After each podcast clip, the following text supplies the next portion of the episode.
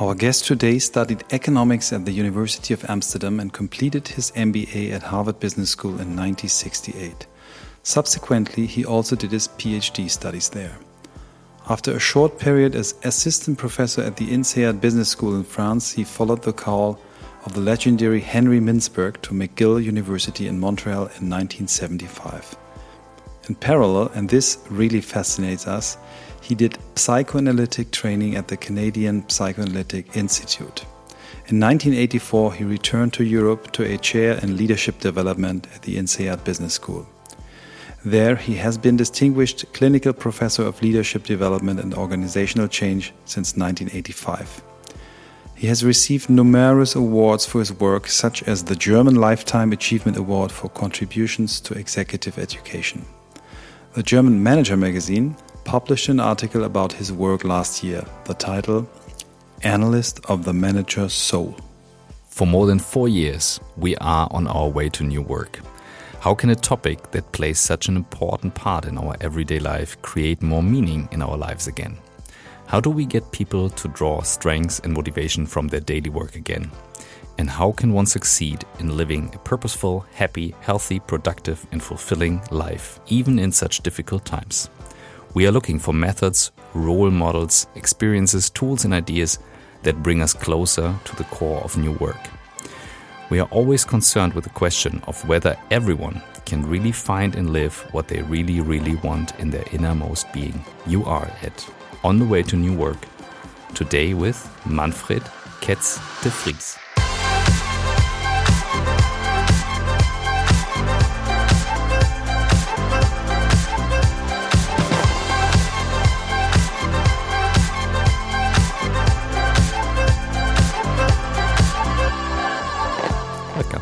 Hello, Manfred. How are you?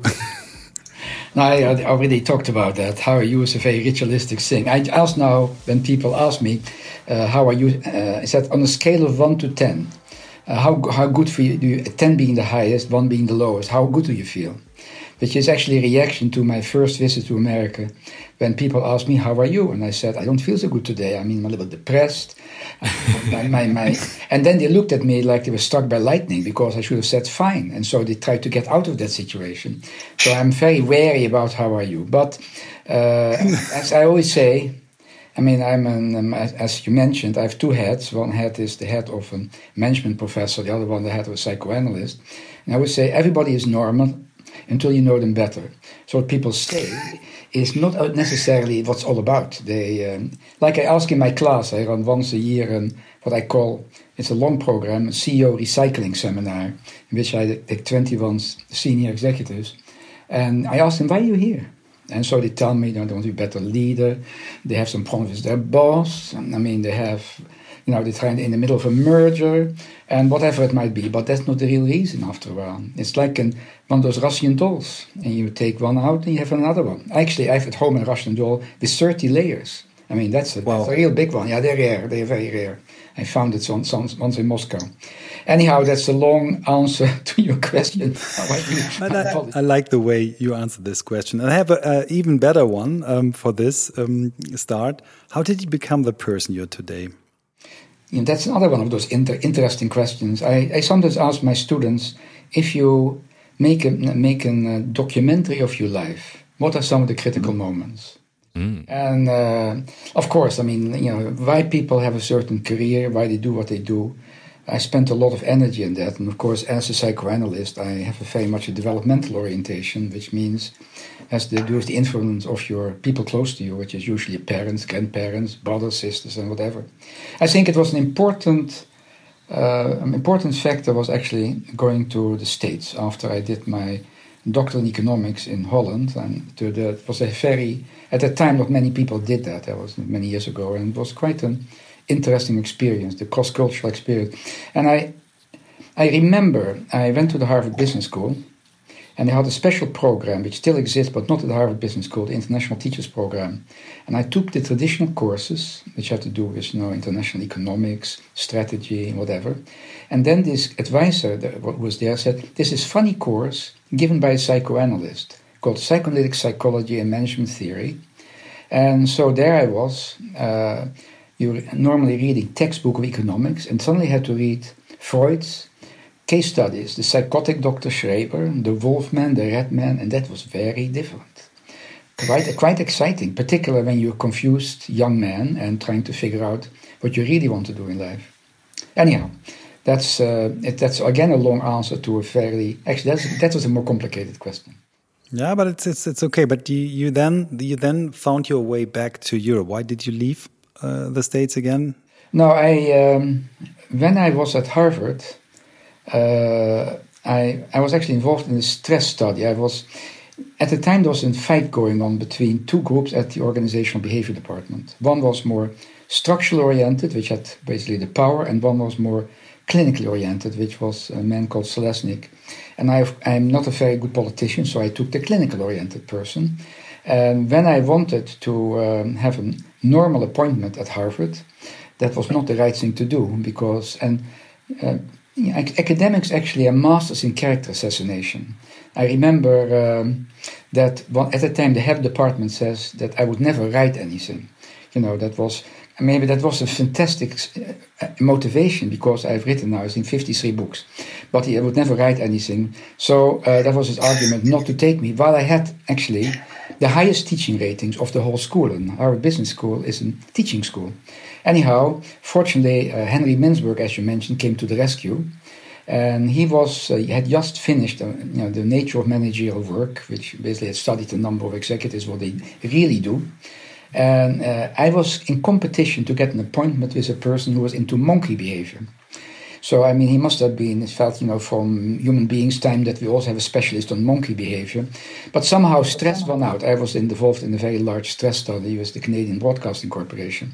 So, and it was a very good time because uh, it was also offered me the opportunity to combine, to be involved in the Department of Psychiatry at McGill. And, uh, and of course, the, I was trying to be a good good teacher, whatever it might be, a better teacher. So the combination worked very well. But, uh, you know, there's a song in Quebec, Mon pays, c'est l'hiver. My country, it's the winter. And it's white, white, white, white for a long, long, long time. My wife, Snow depression. yeah, my wife comes from Sweden, and she has seen a lot of white there too. And, and so uh, and of course, uh, I like Quebec. I like Mon- I like Canada. No question about it. I think it's a very civilized country. But uh, there is something to said about the diversity of Europe. So uh, I hadn't, I hadn't, when I left uh, after, actually there's a little bit of an, but when I left uh, Harvard uh, as a doctor, of, uh, as, when I finished my doctorate, I went first to INSEAD and I was there two years. And I'm, I'm Dutch, and Dutch are not very subtle about things. You know, actually, in some of my classes, sometimes say, "Let's let's talk Dutch now." So I, um, I was not very subtle, and they fired me on the wrong, the wrong reason. So the institute should be very, uh, you know, they should, be very grateful to me now because because of me, they have a faculty evaluation committee, so you cannot be fired just like that. At that time, was the power was concentrated on a few people. So, but I uh, maybe this is the best thing what happened to me. But I came then they, but they wanted me back. Actually, the next year they wanted me back already, but I gave them the finger, and so I stayed for a long time. I stayed for a long. That, that's really what I did.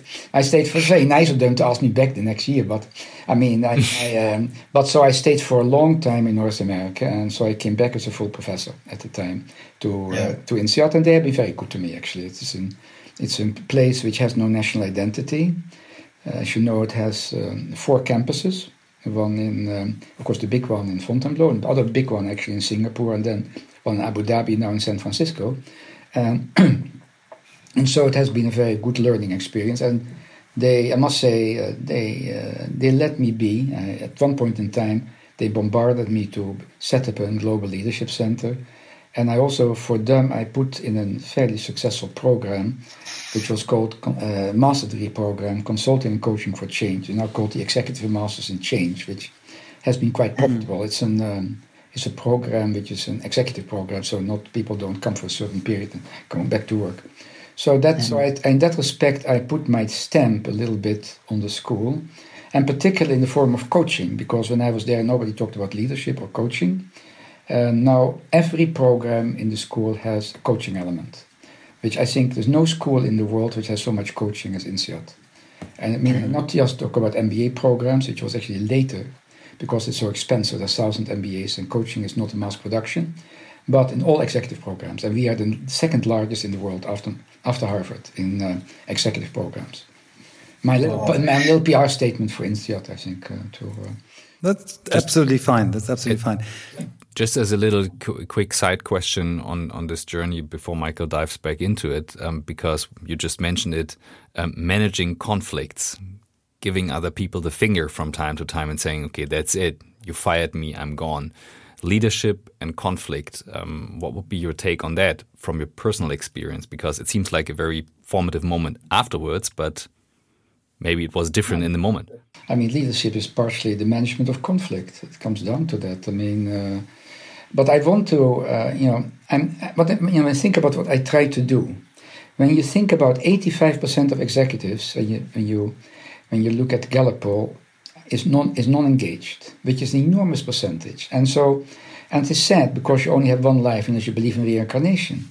So what I try to do is, and maybe that's the reason I deal with so many uh, CEOs, uh, because of the, the influence they have in organization, is to create more reflective leaders.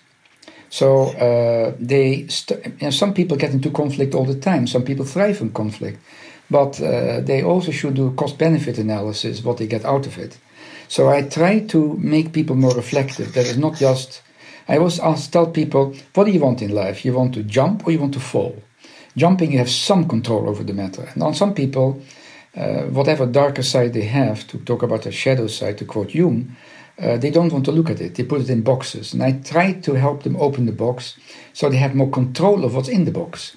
The other thing, of course, is that um, what I have tried to do in my work is to uh, build more effective teams. I mean, it, it always surprises me that people spend tens of millions of dollars or more than that on IT and other things, but they ha- their, their, their top executive teams are not aligned, which cost enormous amount of money. I see it all the time.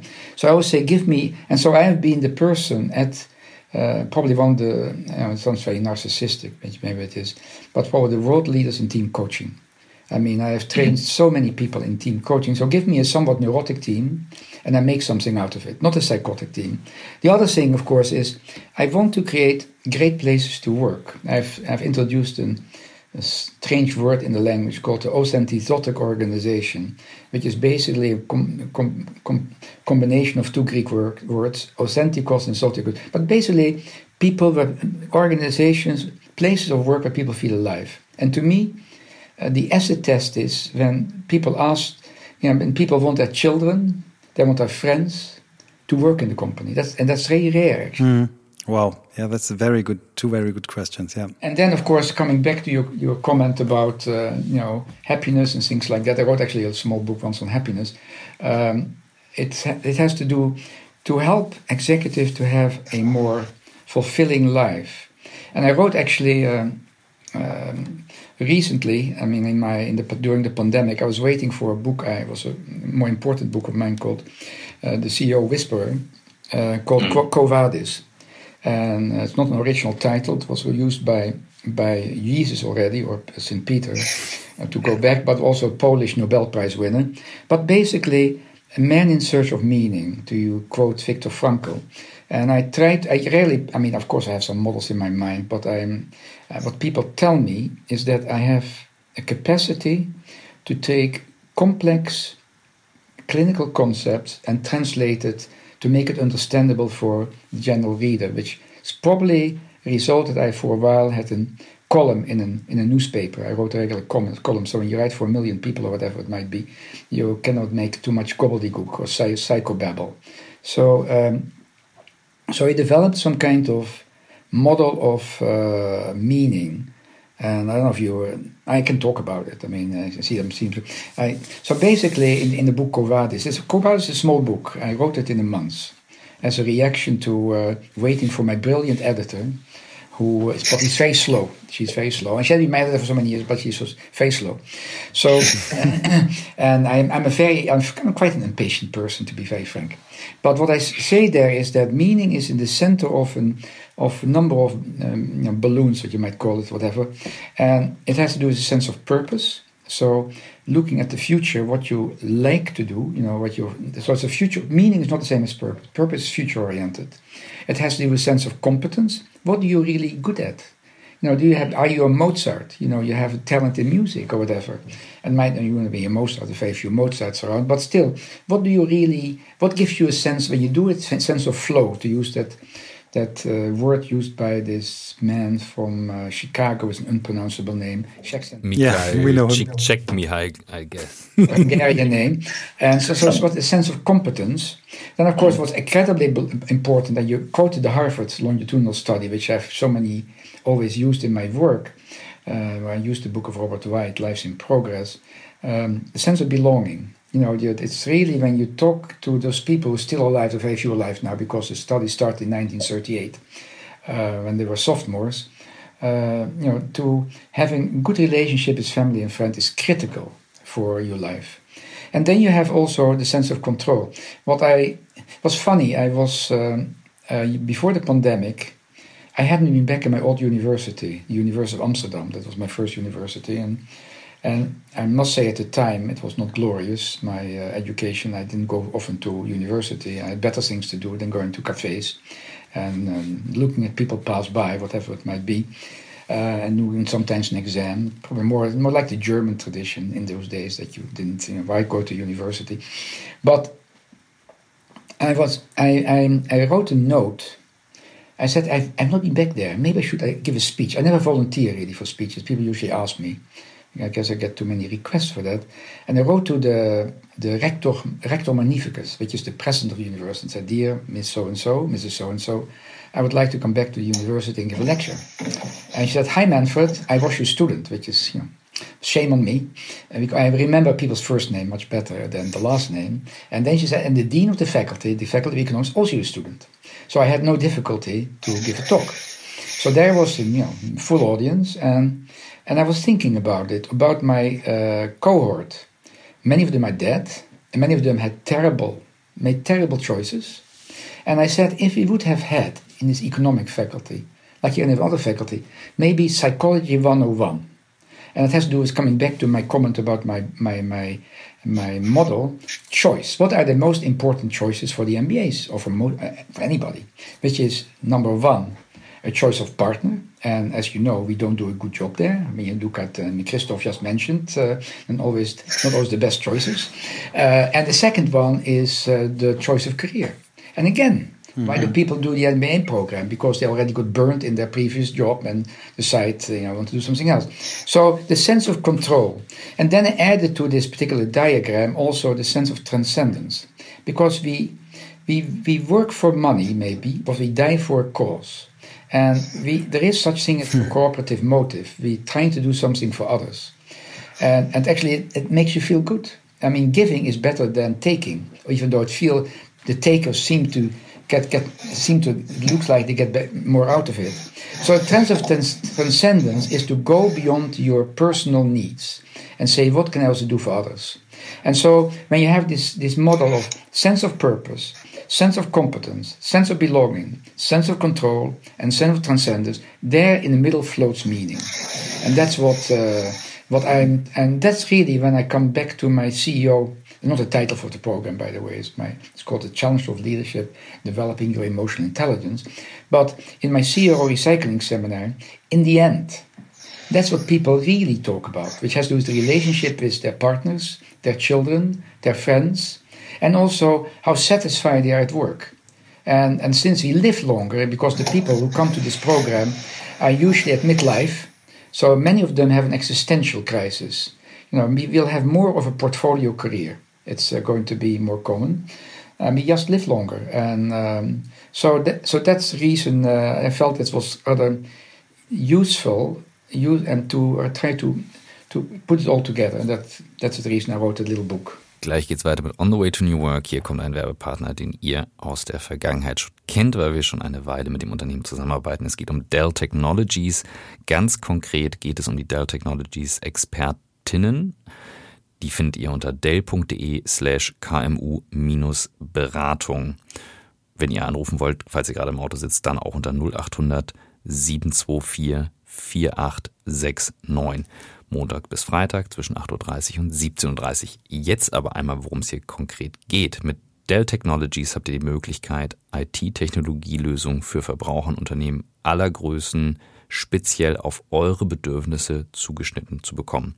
Das können Notebooks sein, PCs, Zubehör, wie leistungsstarke Workstations bis hin zu Server, Storage, Cloud-Lösungen und Services. Mit den Dell-Finanzierungslösungen wiederum habt ihr die Chance, Dell Technologies so einzusetzen, dass ihr es implementieren könnt und trotzdem mit eurem Business möglichst alle Herausforderungen der aktuellen Lage zu meistern, eben alles aufrechtzuerhalten. Das heißt, ihr könnt IT implementieren, Dell Technologies jetzt nutzen und später zahlen. On top habt ihr noch den Pro Support Plus mit einem Support Assist, der Fehler erkennt, bevor sie zu Problemen werden und damit auch einen direkten Zugang zu Pro-Support Technikerinnen und Technikern, die rund um die Uhr erreichbar sind. Das ist gerade jetzt super wichtig, um eben den Arbeitstag aufrechtzuerhalten, wenn es mal Probleme gibt, damit dann eben auch schnell repariert werden kann, zum Beispiel. Dell Technologies Expertinnen bieten euch als Unternehmen jeder Größe Technologielösungen an, die eben auf eure Budgets zugeschnitten sind. Das ist das, worum es geht. Und Deswegen schaut unbedingt mal auf dell.de slash kmu-beratung und sprecht mit den Dell Technologies Expertinnen und Experten online oder im Chat. Oder wenn ihr anrufen wollt, 0800 724 4869. Montag bis Freitag, 8.30 Uhr bis 17.30 Uhr. Sollte jetzt ein ganz guter Zeitpunkt sein. Und jetzt viel Spaß beim Rest der Folge. This is uh, my, my question would have been so we, our book will start with a chapter about self reflection because we begin uh, we believe it's the beginning. If you want to change anything, you have to reflect on yourself. What is the starting point? So this seems to be a very good model to to start with yourself uh, to really uh, self reflect the situation. Is this what you do in the CEO seminar that everyone really writes down into this bubbles where he is there or she is there? Is, is it is it the case? People don't write things down in the bubble. I'm not that structured. Sorry about that. Okay. Yeah. But it's you know you know, I, I read, I've written in my life probably. I mean, in, when you talk about education in business schools, a lot of it is around uh, case studies, and I must have written more than hundred case studies or something like that. And I've used it very actively. Also, visual case studies. I mean, uh, video clips, video video uh, case studies. But in this program, because that's the reason I take only a few, uh, it, and 21 people, it's the life case study. So, Michael Christoph, you would be the case studies. And it's much more interesting to have the case study in class. But uh, so everybody usually has an opportunity to be in quote unquote hot seat. And, mm-hmm. and then they have to, coming back to your earlier question, to, uh, to do a documentary in a way of your life. What are some, if you don't say anything, you don't get anything. So usually mm-hmm. people present some of their background to get the context of it and then talk about some of the things they're struggling with.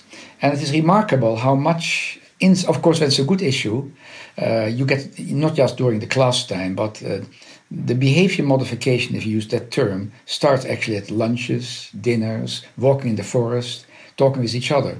So and so the program, you know, it's kind of funny because I'm free associating was part of my program as a psychoanalyst.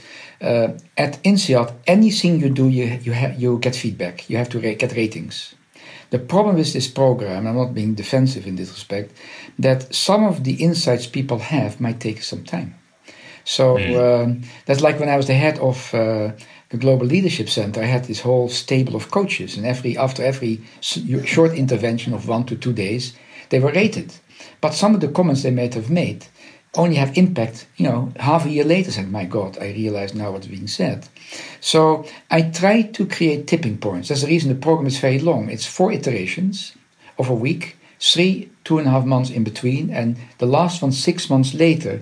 When I want to see if people's good intentions, you know, I have, I start dieting, I start exercising, and you know, the New Year's uh, they come through. So. Um, and sometimes you get you get disappointed. People fall back onto their normal pattern. But I try to push them a little bit, and people make important decisions in life. It can both in their public life and in their private life, which usually has to do with partner relationships. You know, many at midlife, many many people discover at midlife they have been work, uh, basically living side by side, parallel lives. It's not maybe the, the only thing that keeps them together is actually complaining about the children or whatever, you know, trying to deal with the children. But otherwise, there's nothing. And that's what. Uh, so they uh, they make some important. Also, to do is their work. They might decide: is that what I want to do? Is that mm. gives me gratification? So that's what I do. Uh, I, I, of course, I give lots of lectures and uh, sometimes some short programs. But if you really want to help people change, you know, you're very malleable when you're a ch- child.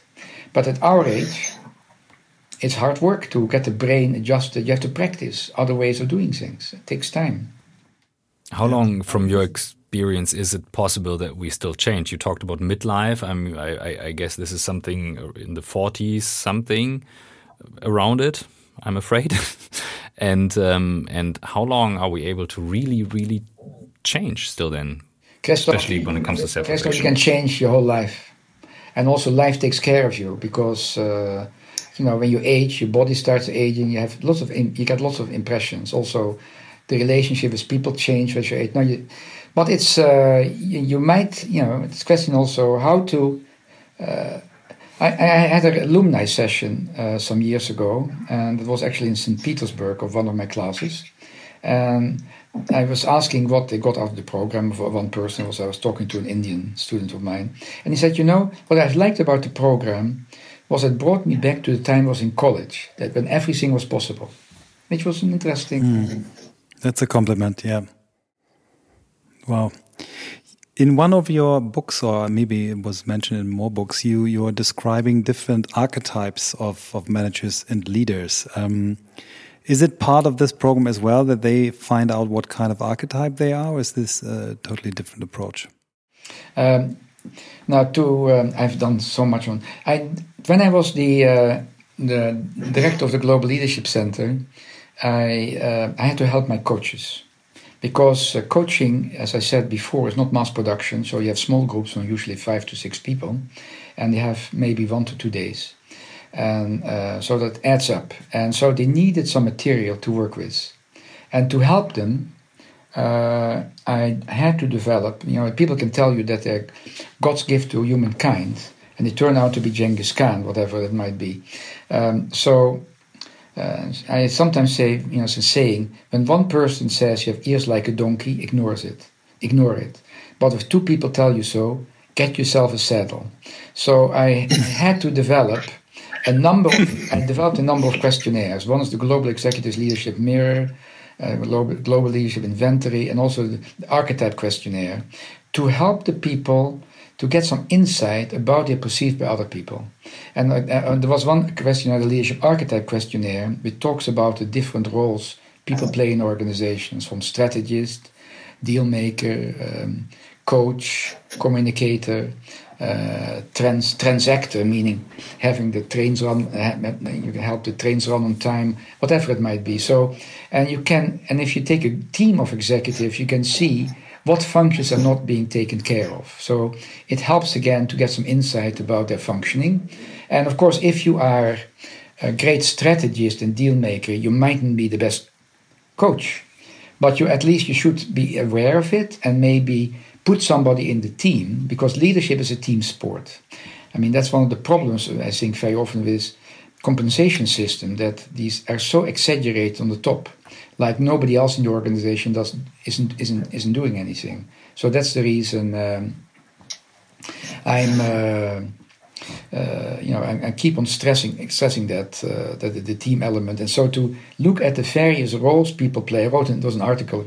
I wrote an article for the Harvard Business Review about uh, this particular, the, you know, the team approach and the different roles people mm -hmm. play. What, what I learned uh, in your articles and books is that the time of superheroes is over and um, at least is how you wrote it. And you believe, and we we stress this a little bit, but I would love to dive deep into it.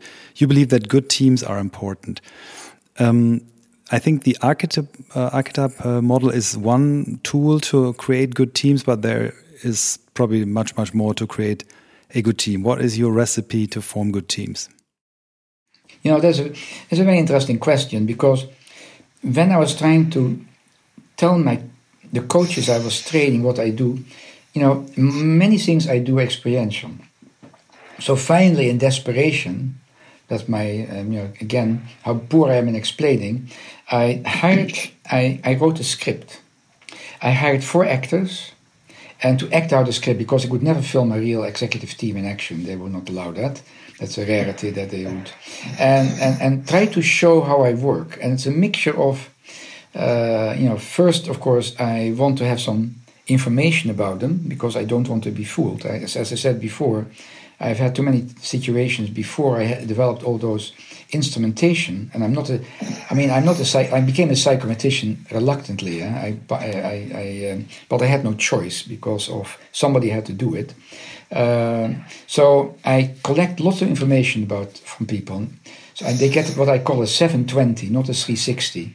360 is usually you know information you get from your subordinates, from your boss, from your colleagues, and things like that. But I also collect information from you close the close people, you know, wife, husband, children, friends, and things like that. So you get quite a portrait of it, and uh, that's that's the first step. Uh, so people get this uh, this this package with the feedback and some of them get a great narcissistic injury because they, they thought they were glorious and turn out they are not so good. That's an uh, that's that's a real problem.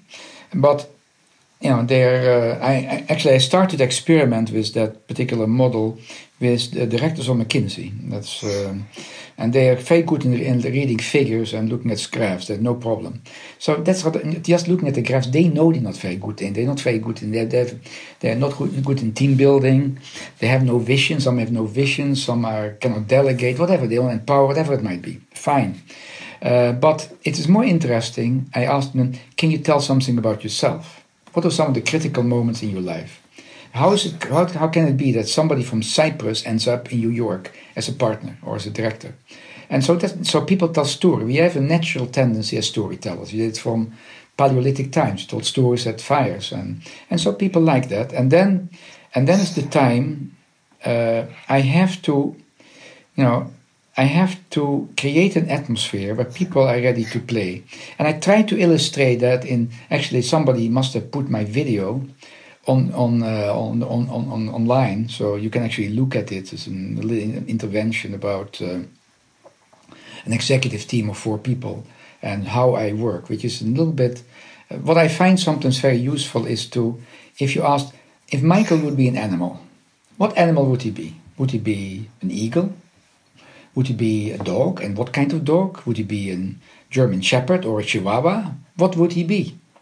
And so people start to fantasize. In the meantime, Michael has to keep his mouth shut while they're talking about you. And, Very and, uh, difficult. Uh, which is not always easy. And, but slowly things also come out. And then I think it's important when you build a team to uh, ask as a friend, knowing what you know now, you have seen some of the information given, you have heard the playfulness about this kind of, uh, what could you tell him as a friend? If he would become, what would make him become more effective? And so people end up in this kind of inter, inter, interface as a team with actually making contracts between each other and also understand each other better. So you start to build, which is in very, you create more safety and more trust. And that will be critical, particularly when you talk about virtual teams, and it will be critical in the new world of work because so, I mean, and McKinsey was a good example because they had they quickly had to bring together one person from Frankfurt, one person from Chicago, one person from Delhi, and one person from Moscow to work together on a project. So and and so uh, you know you don't email a smile or a handshake. You have to make an investment, create some social capital beforehand.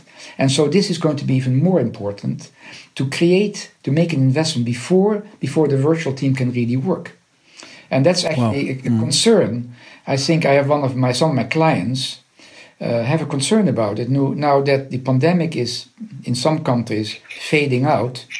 Uh, what to do about getting people back into the office?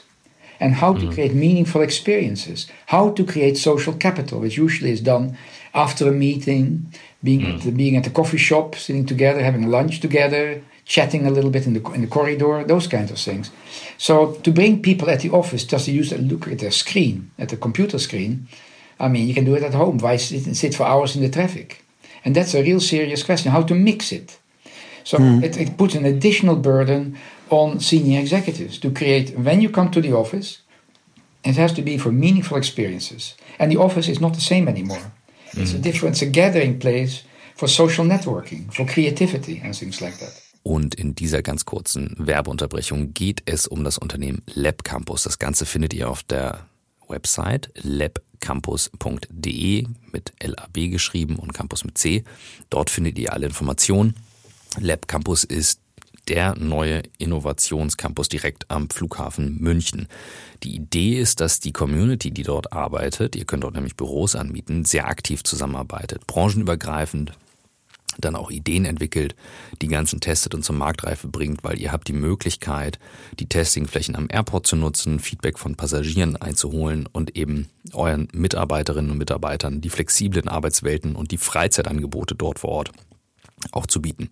Los geht das Ganze ab März 2022 und könnt dort eben jetzt eure Bürofläche mieten und vor allem individuell einrichten. Lab Campus vielleicht nochmal so zum Hintergrund möchte eben gemeinsam mit der Community an Lösungen der Zukunft arbeiten. Und ihr habt dort Unterstützung von den Innovationsservices, von den Community Services und habt eben auch ein internationales Partnernetzwerk dort.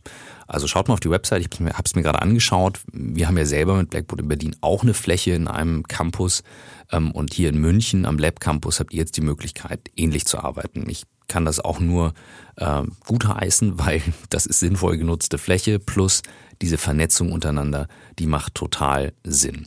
Die Vermietung beginnt sofort, also ihr könnt das anmieten und könnt ab März 2022 dort rein. Die Landingpage ist labcampus.de, LAB Campus mit C. It's it's fascinating to to follow your um, explanation. So you said you you you, you test a little uh, or lots of things, and I remember one of our podcast guests. Uh, her name is Amy Edmondson from Harvard Business School. She's a team. Yeah. yeah. I guess so. And and and she uh, she found out that that psychology safetiness is one of the or is the most critical success factor. And I think how you described it to to build up social capital is the way to create this kind of atmosphere. So yeah, it fits together perfectly. Thank you. the, the yeah. safety one, of course, she got quite. Uh, I think. I think what's more important that you have a, trust is the most critical commodity in an organization. If you don't trust each other, when you don't trust senior management, you don't feel safe. So trust is the basic commodity, I think. And you know, organizations are not democratic institutions. That you say paradoxical. They're actually quite aut autocratic. And so, how to create this paradoxical situation where people uh, feel they can make an impact, they feel they have voice, and and that's a very delicate thing because at times of stress, you know, uh, particularly. Uh, you know, leaders get impatient. They cannot do too much consensus management. But still, you have to pick up people's brain. If they don't feel involved, you get again the sense of being disengaged, which you come back, which I mentioned earlier, which is a major factor uh, in organizations. And you don't, people don't give their best. You lose so much, you know, intellectual intellectual capital. Yeah. Investing, uh, like social investment, as you said it, this is something I it feels like very natural. So this relates to my question of how easy can we change? Because what I see is that people want to go back to the offices, and of course, a lot of companies are asking, how does the office of, the future look like? And the easy answer is bringing people back, like having more interaction and so on. But what you said between the lines, having the social investment is something totally different. Is it really related to a certain place, or what would be your take on what is coming up in the next years from the experience we just made? No, I mean, I think the office uh, is not going to be the same. I mean, it's. Uh, I mean, I had always a great difficulty with these open offices, mm. maybe myself, my own personal, uh, and also with cubicles. And as you know, the cubicles get smaller and smaller, and even the open offices got smaller and smaller. And so uh, there is no sense of pri privacy. There's a sense of, and we already, I mean, organizations are have a, are very quick. Organization, I'm talking about the people in the organizations, of course, to start start with paranoid and depressive thinking. So uh, one has to find diff. I mean, so organizations, as I said before, have to be social gathering points where people uh, can. Uh, can basically can deal with their social needs. We all have social needs. That's uh, and that's also, by the way, uh, coming back to personality. Some people are very well off by themselves. They're quite introvert. They can do very well. Other people need a lot of external stimuli. So again, you have to tailor it a little bit. I mean, uh, I'm I've been here in my on my mountain in the south of France, and I you know I, I, I guess maybe because of my particular personality makeup. I, I, get lots of ideas all the time by reading, but whatever I do. I don't need so much. I don't. I remember once a client I had who dragged his executive team a few times a week to nightclubs and, and uh, restaurants because he had needed stimuli. That was important to him. So it really mm-hmm. depends also that people's people's need for belonging, for need for external stimuli is different. But still, you need to create uh, whatever, depending also the industry, what industry you work. But if you talk about white collar workers, you need to be extremely selective in the future about the reasons people are going to be in the office. Apple, I think, is a three day, two day, three day in the office, two days off. It can be the other way around. But I've just had a conversation with a, uh, a, a senior executive about his concern about the executive team because they only meet virtually. I've been meeting virtually for a long time, and he feels that it doesn't get the best out of the group. So hmm. uh, it means that the CEO may have to use some, uh, in spite of probably some pushback, some force to get the people for certain important meetings in the office and also make it something more than maybe just an and not just having a task oriented discussion but also a process oriented discussion i had i remember a south african company uh, very logistically oriented and they made it a habit after every meeting to discuss how do you feel the meeting was Mm-hmm. Could we have done it better? To have some process comments. And that's important. Not just saying, okay, we have a task to do and this is it, but also afterwards to spend some time on, on, on the meeting process and discuss it. And what could we have done to make it better? I think those things are, will be more, are going to be more important. Hmm. Um, I, I, would love, or we would love to talk uh, a little bit about corporate culture. There are two aspects. There's this aspect of creating or keeping alive a culture in hybrid or in remote times. And the other aspect is um, uh, we read an article about when a, company, a corporate culture can become uh, too cultish. So I would discuss these two issues with you. Maybe we start with the with the yeah the difficulties to create culture during COVID times, and then we switch over to how how can we avoid too cultish cultures? I think when most companies have been uh, uh, basically taking advantage of the social capital they have built up before the pandemic.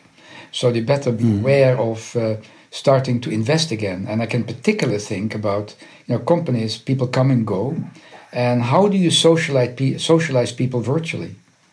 with great difficulties, I can tell you that. You know how to really do that. Of course, you can say it's now easier. We can have lots of quick face-to-face meetings, particularly when you have a global company. But there is more to it. I mean, there is a lot of Zoom fatigue and whatever fatigue and mm, Microsoft Team fatigue or Google fatigue here here on Google. So um, and particularly newcomers, you know, to really get get a sense of the do's and the don'ts. On the other hand, as I was trying to say in that article, which uh, I think is part of my book, The CEO Whisperer, it's a delicate dance between too strong a culture and too weak a culture. And it's, you know, mm. I mean, I think about IBM at one point in time, it was totally inward looking. And it was an outsider had to come to make the elephant dance. There was a book by that name. Uh, uh, it was the new CEO coming in, and there was such strong. I remember one once I gave a lecture at IBM, and they gave me a book, a whole book of songs about Mr. Watson, who was the founder of IBM, which was. Uh, I mean, quite crazy. I mean, all these company songs and things like that. Nothing bad about cohesion, but uh, mm. if you want fast decisions, Christoph and Michael have clones. If you want creative decisions, which takes longer, have diversity. And that's what I do in my CEO seminar. I make an enormous effort. I mean, like the last class, 21 people, 60 nationalities, among others. Gender parity, which is very difficult for senior executives. and others in industry, difference industry, to really get the and family business, entrepreneurial, to very large corporations. So to really get a mixture of people, and then public organizations like universities and, and, and, and, and hospitals, which are the most health, the most difficult organizations because of the narcissistic individuals running around there, and, and other and, and more private organizations. So the mixture. So I'm a great believer in diversity. It's difficult. So it's uh, again uh, the the CEO is the high priest of culture, and unfortunately. Mm-hmm. Too often they don't realize anymore that role, and they uh, they also also now the chief social relations, social capital person to imbue the company with social capital. So they have important roles, and they sometimes don't realize it because too many uh, CEOs might come from a very technical financial route and have not had enough uh, understanding of human relations. Hmm. What are good examples for CEOs that are good high priests of culture that who are actually doing this dance, this delicate dance, as you said, in a good way. Examples where you can see is there is there actually a blueprint for someone who does it related, of course, to the culture or the company or not? Christoph, I'm very reluctant about blueprints. I know, of course. I, I was aware of that, but I still ask. no, but I mean, I, I have discovered that the best thing to do is you can say something about the person when he or she is dead then you have full full house. That's okay. Uh, Give us a dead one.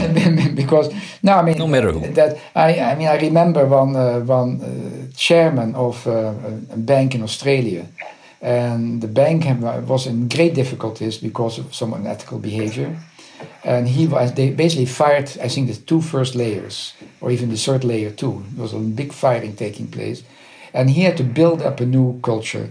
And that was his talent. He was not a strategist. He, he knew he needed some strategists, but he he knew the he had a deep understanding, coming back as a leader, as coach, a deep understanding of the top to a hundred uh, to the hundred people, the first hundred people in the organization, to ma- to match them and to to create a complementary complementary relationships.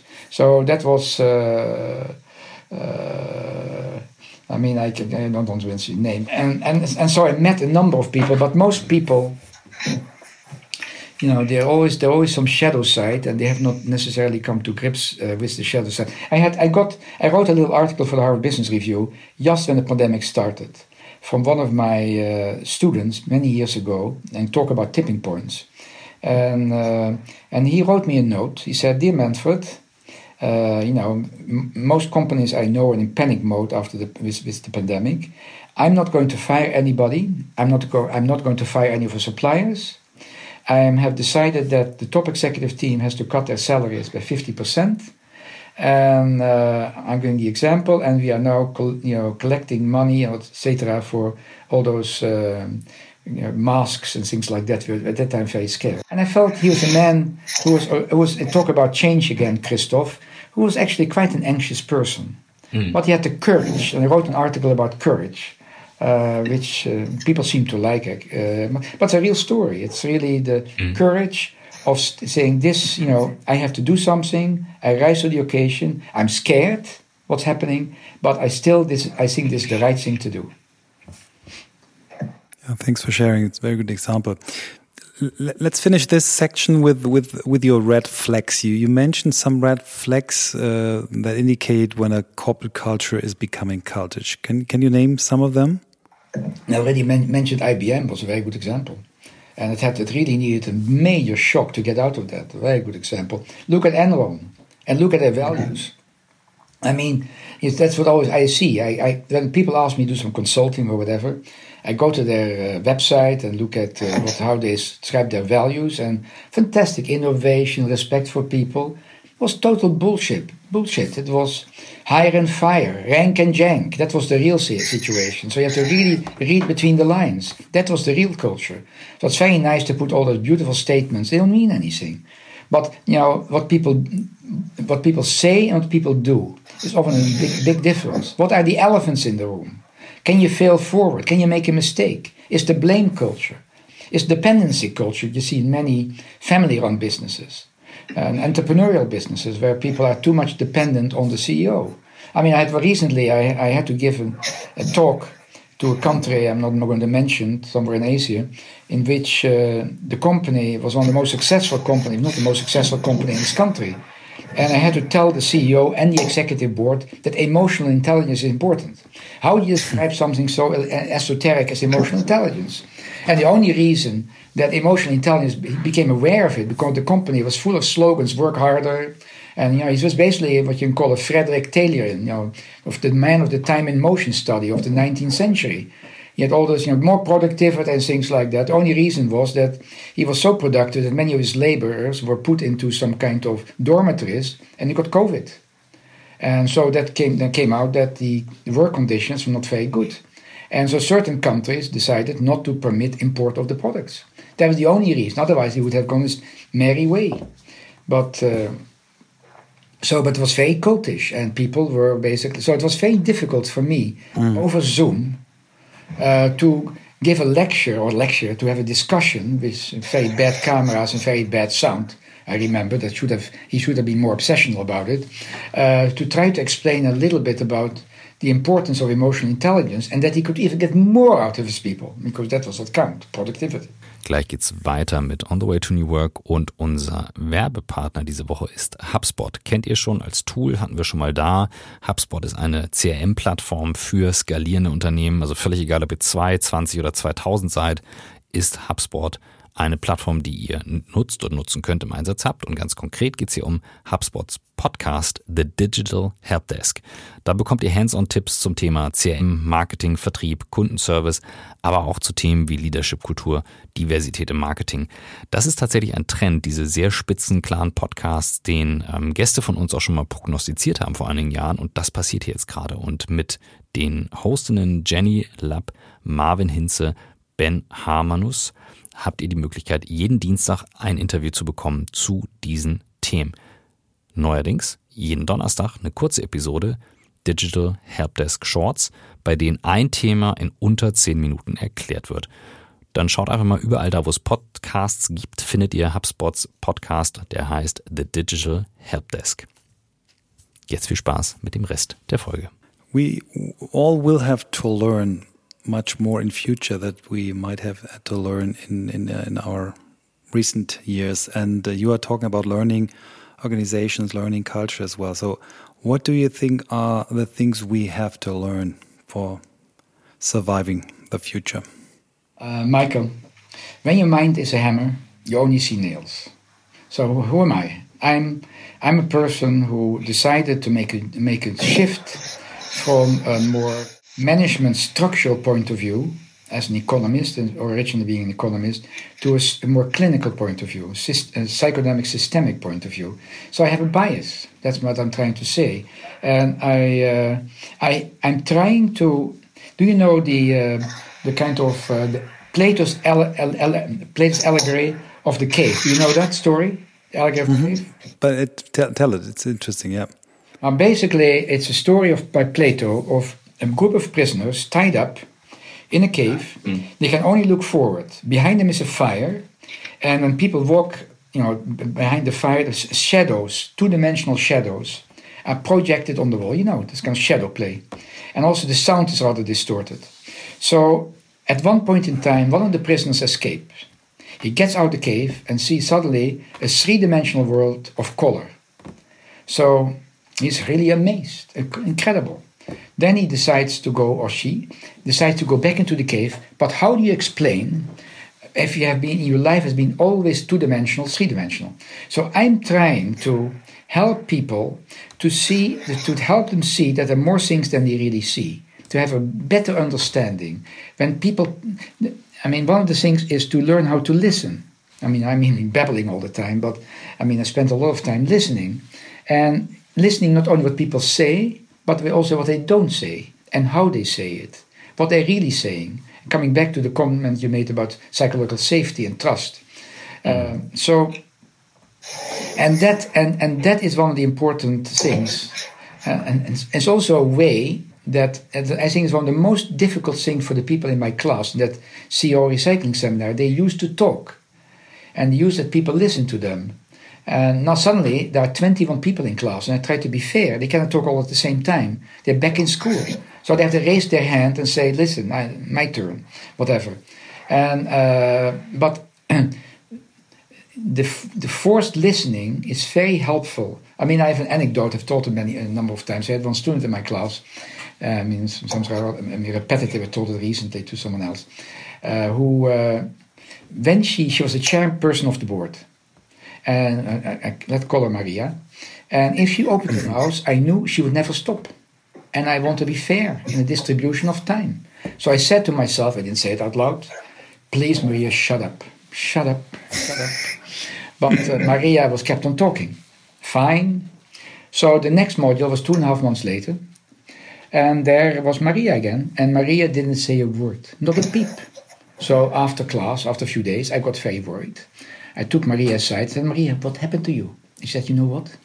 In the last seminar, during the dinners, people mentioned to me, the other narcissist, by the way, mentioned to me that, you know, I talk a little bit too much. I should learn how to listen. And during the two and a half months, I was listening more and I learned a lot. So I didn't do anything. The narcissist turned to narcissist to calm down. So uh, because it's very hard to uh, to help narcissists to be less narcissistic, but I didn't have to do anything. It was done for me. So that is one of the that's the reason I'm a great believer in group, in group and group and team coaching, because mm-hmm. uh, it gives it, it goes quicker. Mm-hmm. It goes quicker. Yes. And I use, of course, I use a psychodynamic lens or clinical lens. And people, you know, what, and again, what I also said about relationships, what's good at 20 might be good at 40. So if you are, if you had a special pattern of behavior when you was 15 years old, uh, you know, the, in, one important concept in psychoanalysis is transference, uh, which was uh, actually, uh, I guess, Freud talking to Jung. No relationship is a new relationship. All relationships are colored by previous relationship. So if you had an autocratic father and you always get into fights with your father, then there's a good possibility when you meet someone who reminds you of your father, you go on automatic pilot. So, mm. um, so, so, you know, and you know, as an as a psychologist or a therapist, uh, you can tell a person because of your background, it's more very likely that you have those behavior patterns. And so, because your mother dumped, you know, bounced you on your head when you were five years old, you're now traumatized, whatever it might be. And the person might say, very interesting, but that's it. It's of course interesting information. But if you say, you behave to me like I was your father, I look like your older brother, I'm not your older brother. And, may, and so what I try to do is to become more reflective before they get into overdrive and start into a conflict, an argument or whatever, to say, what am I doing now? Is it worse? Is it worse the argument? Last time I did it, I got myself into trouble. Of course, you have to think very much on your feet because you don't have much time, but you become more aware of your behavior patterns. And that takes time. And slowly, as I said, you, when you talk about, Christoph talks about malleability, you have to practice different behavior patterns and you might discover it, it works better. You know, you have a better result. I say always when people apply to my program, I call, I talk to all of them. I mean, now on FaceTime or whatever it might be, and said, if you come to my program to become a charismatic transformational leader, please go to a snake oil salesman. He might sell you a fantastic program. You would be a transformed person. But if you want to learn more about yourself, and as a result start to deal, react to situations in, in a different way, maybe in a more effective way, and as a result become a better leader, create a better corporate culture, this might be the program for you. So, but it's you know it's uh, and some people are very. It also depends on the culture. Certain cultures have have a very hard time to really talk about the issues. Like, for example, when you come to countries like Malaysia, very strong defense, more they're more uh, group oriented. So it is more it's more difficult. It's more difficult. That was the best answer I, I, could expect for this question. Thank you so much. Really. What are the best things or the most important things you learned about yourself during your journey like starting off in in that course like you are the teacher but of course you have interaction in that group as well or you're the coach what are some moments where you say like this is something i wasn't aware of before for myself but i learned it on that journey no i mean i've learned most things from my students and usually when they ask questions uh, i cannot i cannot answer because then i get frustrated and try to make sense of it afterwards i wish i was faster or very often. I wrote a little book which is not out yet. It's called Leading Wisely. And the book is really uh, some of the lessons I learned from my students. And I think I mentioned, I mean, I'm not uh, in, the, in, between. I've two, written two other books uh, afterwards, two other books, so I'm, my mind is kind of else. But I, one thing is uh, about the importance of the golden rule treat others like you want to be treated yourself. I think it's a very important thing.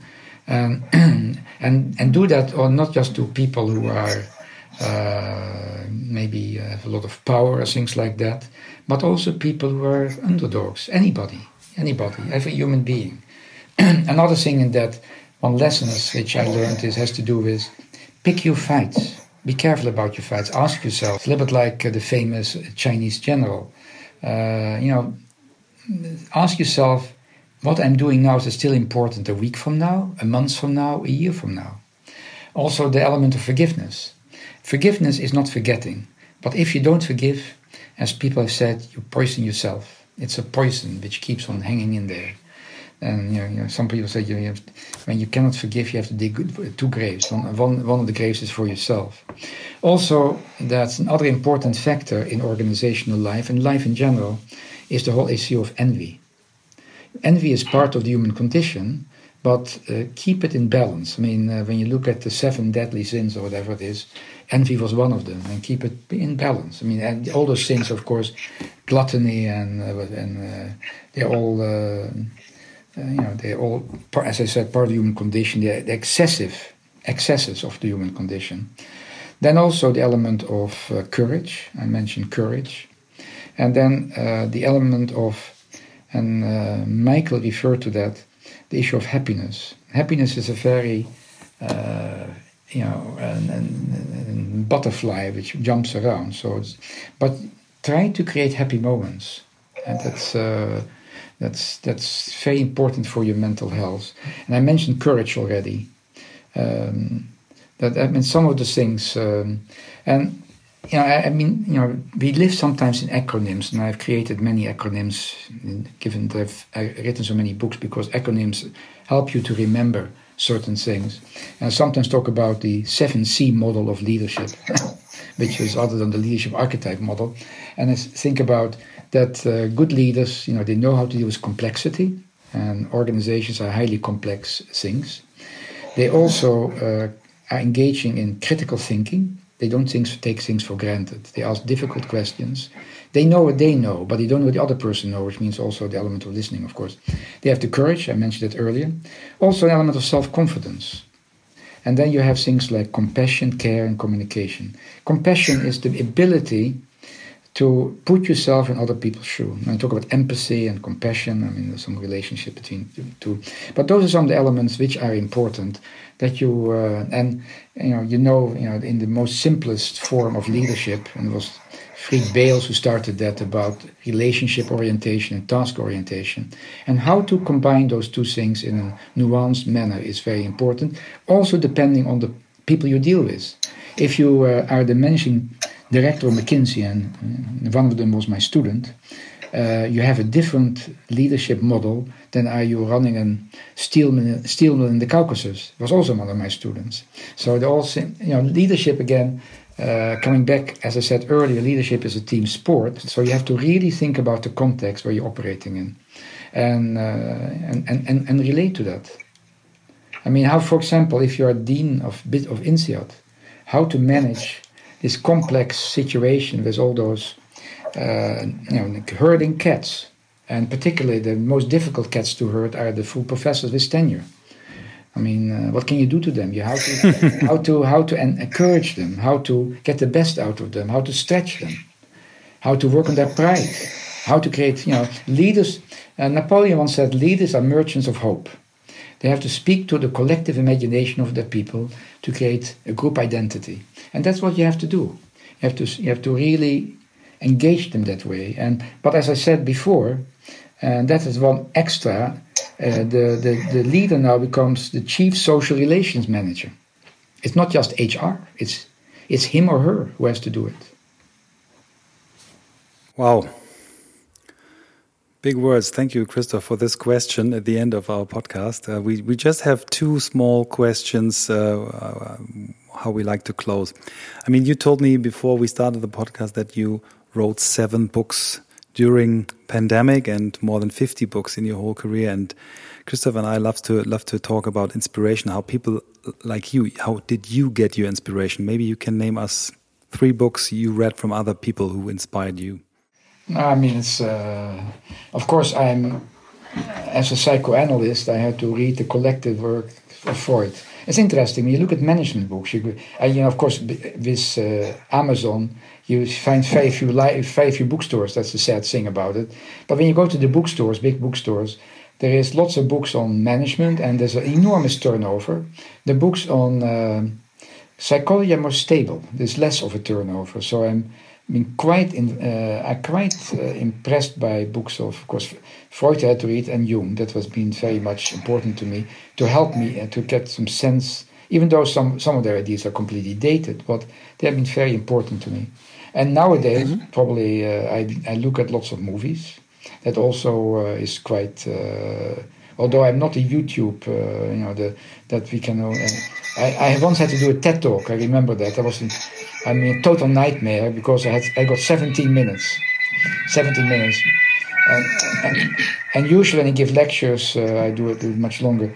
But uh, as I told you, uh, Michael, uh, writing, I, I followed the Sir Bernard Shaw, who almost became a banker, I think, and he wanted to become a writer, and he decided if I don't write whatever garbage I write, I will not write.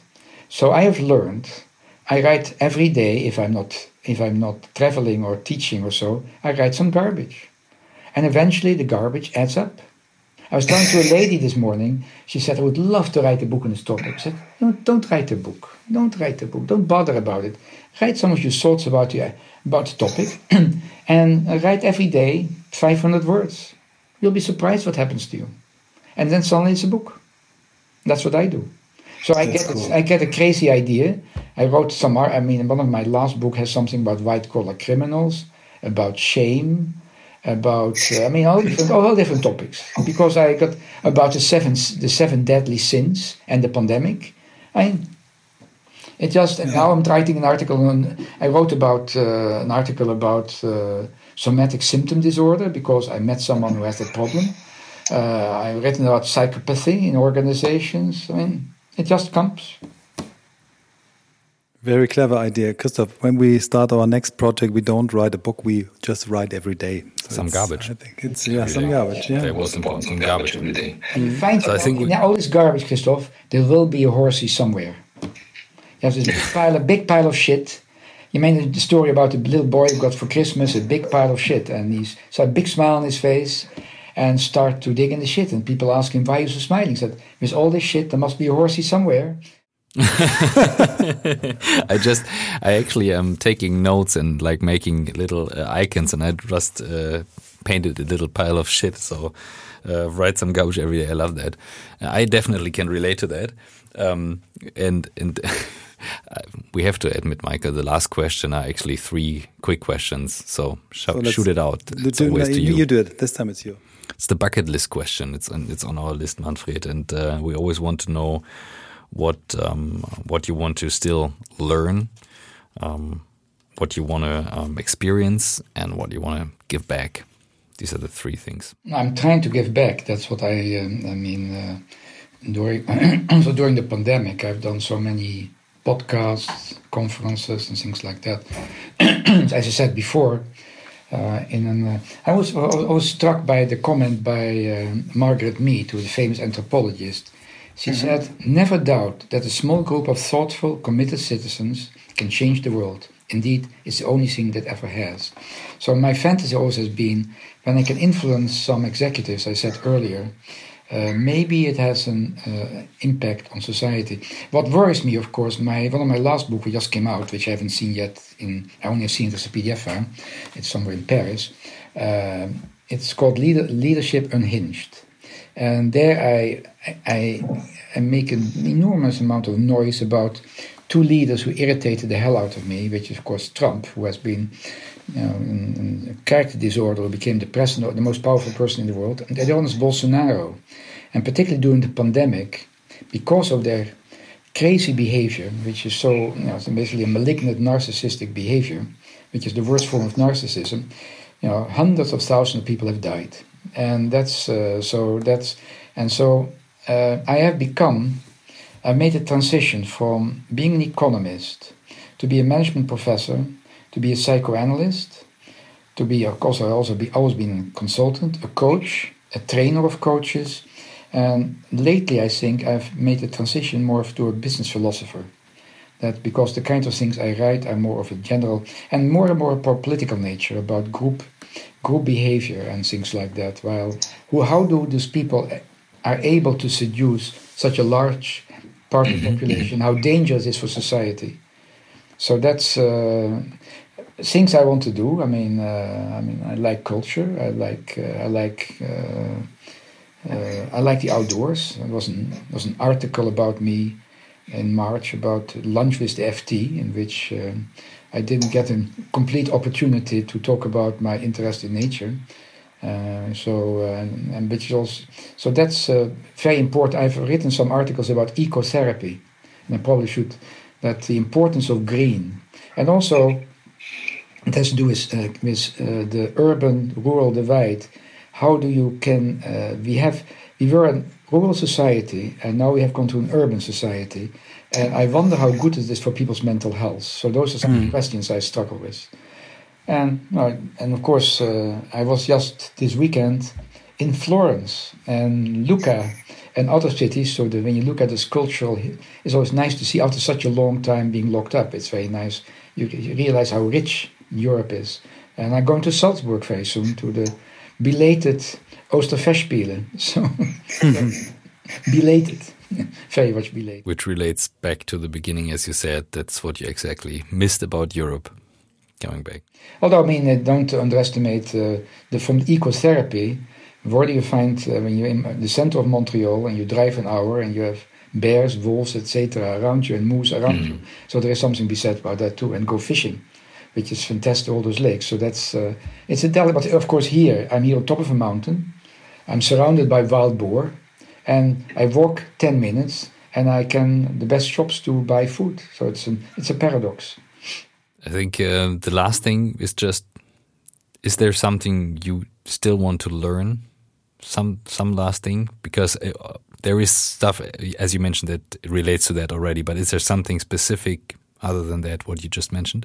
It's you know it's an interesting thing about why do people pick careers they do? And an element of serendipity is there always. Like i was saying that you know i get uh, i read I, I, saw this documentary about madoff and start to think about white collar criminals and why do they do it and what is the cost of it and start to think about it more in depth. Uh, i uh, I saw I saw the uh, I, I, I have a I was looking at a book about Botticelli, who was the illustrator of uh, mm-hmm. of uh, of the of the Divina Commedia of Dante. I was just at mm-hmm. Dante's house actually this weekend, and mm-hmm. so I got this idea. So when you look at this, the, the various capital sins, how do, how are they affected by the pandemic? So those things happen. It's somewhat serendipity. So I, Christopher, I can't answer it completely. I don't have a master plan. It happens because of, you know, like the talk we have mm-hmm. now. I will start to think about that and I reflect on certain things and gives me new ideas. That's the reason I'm doing it. And that's a just a perfect answer. Yeah. to answer the question. It's it's a no better imagination for an ending like this. Because this is exactly uh, what we were hoping for a conversation, as Michael said, on a kitchen table that leaves enough room to reflect on later on and maybe find something for ourselves. Yeah, Manfred, it's really, I have to say, Christoph typically is our timekeeper. And uh, at minute 55, he says, well, we'll we will hit the hour very soon. We're now at one hour 10, and uh, I could, yeah, could follow this for, for many more hours. I'm so thankful. I'm, I'm really relaxed. I think my, my pulse is was getting down 10, 10 beats per minute since I'm, we started I'm to a talk. tranquilizer. That's terrible. No, no, it's not tranquilizing. it's really, it's really such a big gift um, for us and our listeners. And uh, I really just want to thank you very, very much from the bottom of my heart. Thank you. I'd like to thank both of you because so your questions. You know, it, it takes two to tango or three to tango in this case. Otherwise, it won't work. I, Thank you I, so much, I, I once had a conference actually, and the person didn't realize it. I was looking during an hour and a half at the back of his hair. He didn't know it, and I didn't want to say it because I was on. I, I was on. It was live, and I mean, it's certainly not very inspirational. So thank you for uh, the very interesting questions. thank you so much, Manfred. Really a pleasure. Bye bye. Bye. Yes, um, well, two sides of comments. I was quiet because I was listening really from the first second on um, with so many people, um, in quotes, organizations where people feel alive, um, helping executives to live a more fulfilling life, talking about purpose, meaning, the choice of partner, of career. And I would say I didn't make a wrong choice of partner. I would say I made the choice that helped me learning, but still, it's an important choice. Um, and um, same for the partner. Social investment. Um, so much in this one thing. And thank you, Michael, for pushing this into the book. And I want from you just the answer to the question can we actually do something about uh, the date of this podcast? Because it's, I saw it where you want to put it, and it's just too late. It needs to be out there faster. Okay. Um, let's discuss this later. Um, I, I really want to thank you again for your last, last, last big question, because he gave such a nice summary of what he learned, and I think this could become a new section that we ask our people: What did you learn from others over your career? And this, as one of the last questions, I really, really loved the answer, and it really yeah, it really summed it up.